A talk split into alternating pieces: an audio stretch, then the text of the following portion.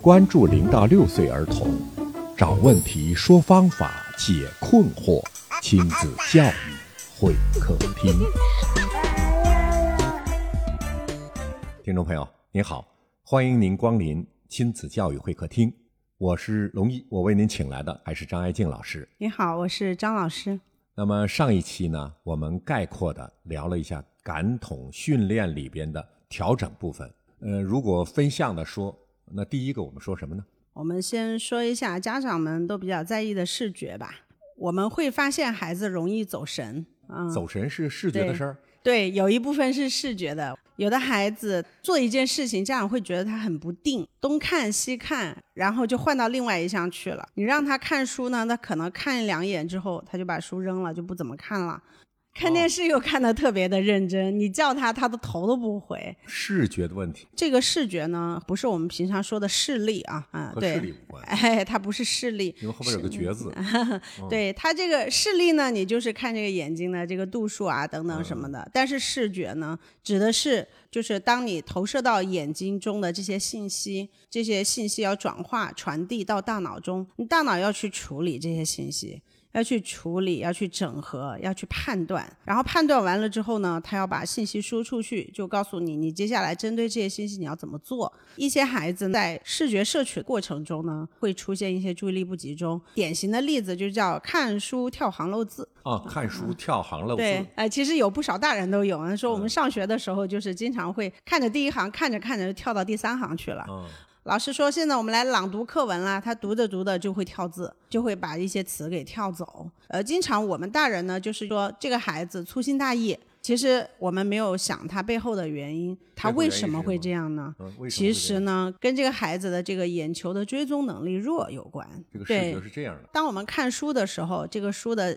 文字比较小嘛，嗯，所以呢，我们的眼球要很好的去聚焦，嗯然后非常精准的去聚焦对准，一行一行的去扫描它，对吗？在这个扫描过程中，我们的肌肉，眼球肌肉，大家可以自己都可以动动自己的眼球，眼球肌肉是这么从左到右扫，然后又回来又扫，又然后又回来又扫，视觉这一块系统导致的这个眼球稳定度不够好的孩子，看久了他就会累。有的大人都会说，我其实我看书看久了也会累的，累的就是指这个眼球肌肉的控制不好，会导致你摄取信息经常会有跳行或者是误漏的一些情况。所以这也是我们现在拼命跟家长说，低年龄的孩子要少看手机，少看电子产品，三岁之前绝不能看，对，是的，就算你超过三岁了，你的量也不要那么多。为什么呢？除开这个怕散光啊、近视这种视力问题，还有更重要我们担心的视觉的问题。那有的家长说，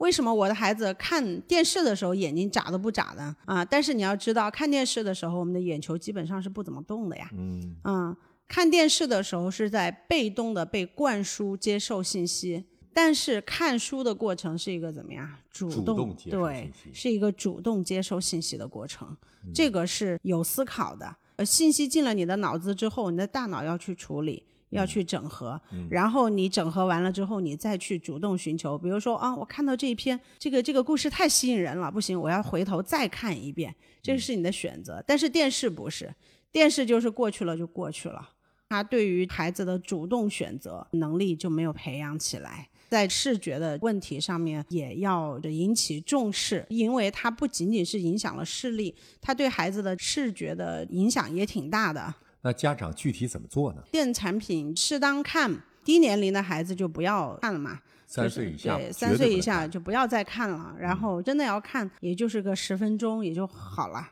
呃，会给一点电视看，但是嗯不会多。你就是两岁半以下，你都不要看了嘛。如果两岁半到三岁，你最多也就是个几分钟。应该怎么规范孩子的行为？首先，第一呢，我们还是要加强多加强户外运动。户外运动，，对，户外接运触动大自然嗯是的，我们经常讲的就是孩子的协调性，就是视觉和身体的协调。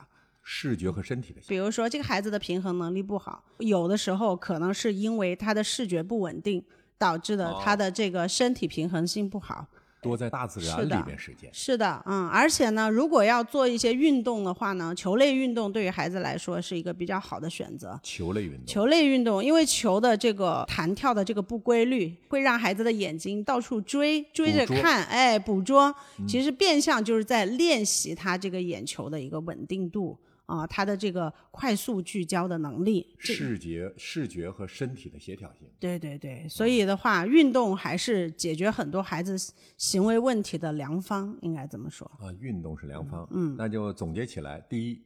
多接触大自然；第嗯二，运动。是的，那首选是球类运动，嗯，对。哪类球呢？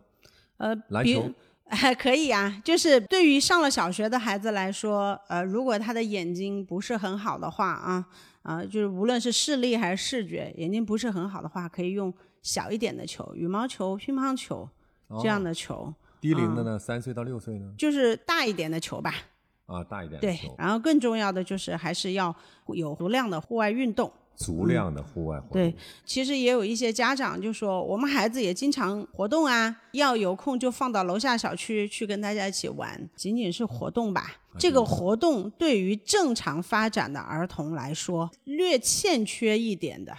就说欠缺比什么呢比好的、比足量的，你说够也，对于城市的孩子来说，可能也够了吧。那差在哪儿了 呢？差在哪？就是量的不足。楼下小区肯定的这个活动场地没有特别大，然后呢，基本上就是三五一群的家长站在那儿，孩子之间就在那么一个呃类似于水泥操场的这么一个地方走来跑去吧。这个在我们看来更像是社交，不像是活动，更别提说是运动了。完整的活动应该是什么样的呢？完整的活动，首先它的场地的距离还是要够宽，而且呢，现在很多情况就是什么呢？两岁多的孩子就会滑滑板车，嗯本来这个楼下小区的这个活动活动范围就已经很小了，然后呢，你一个滑板车一滑，其实距离也没有多少。滑板车不好吗？不是说滑板车不好，是滑板车会代替掉孩子的很多行走和奔跑，也没行走和奔跑是非常重要的。是的，就是在孩子小的时候呢，和就是足量的有氧运动是非常重要的。有氧足量的有氧能够提升他的身体的很多机能，比如说孩子爱生病啊，你可以就是用足量的有氧锻炼他的这个心肺功能，让他的这个循环系统变得更好，就是呼吸系统变得更好，对，让他就是抵抗力增强，少生病。那嗯么走入大自然呢？家长也慢慢意识到啊，就说啊，经常一放假就带他们去到这个呃自然环境比较充足的地方，比如说像我们海南就是海边嘛，啊，还有一些沙滩呐、绿地呀、啊，森林对，森林啊，这些都是挺好的。嗯这里给家长的建议还是要有一定的活动量。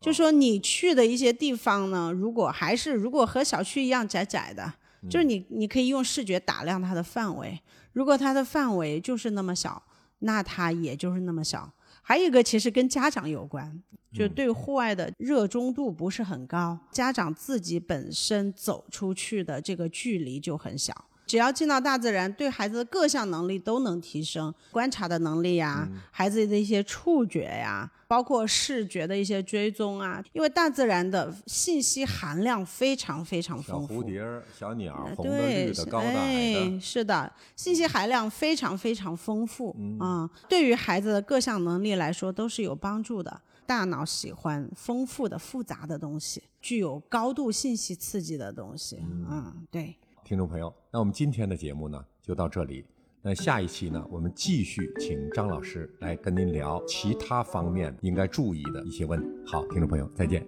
再见。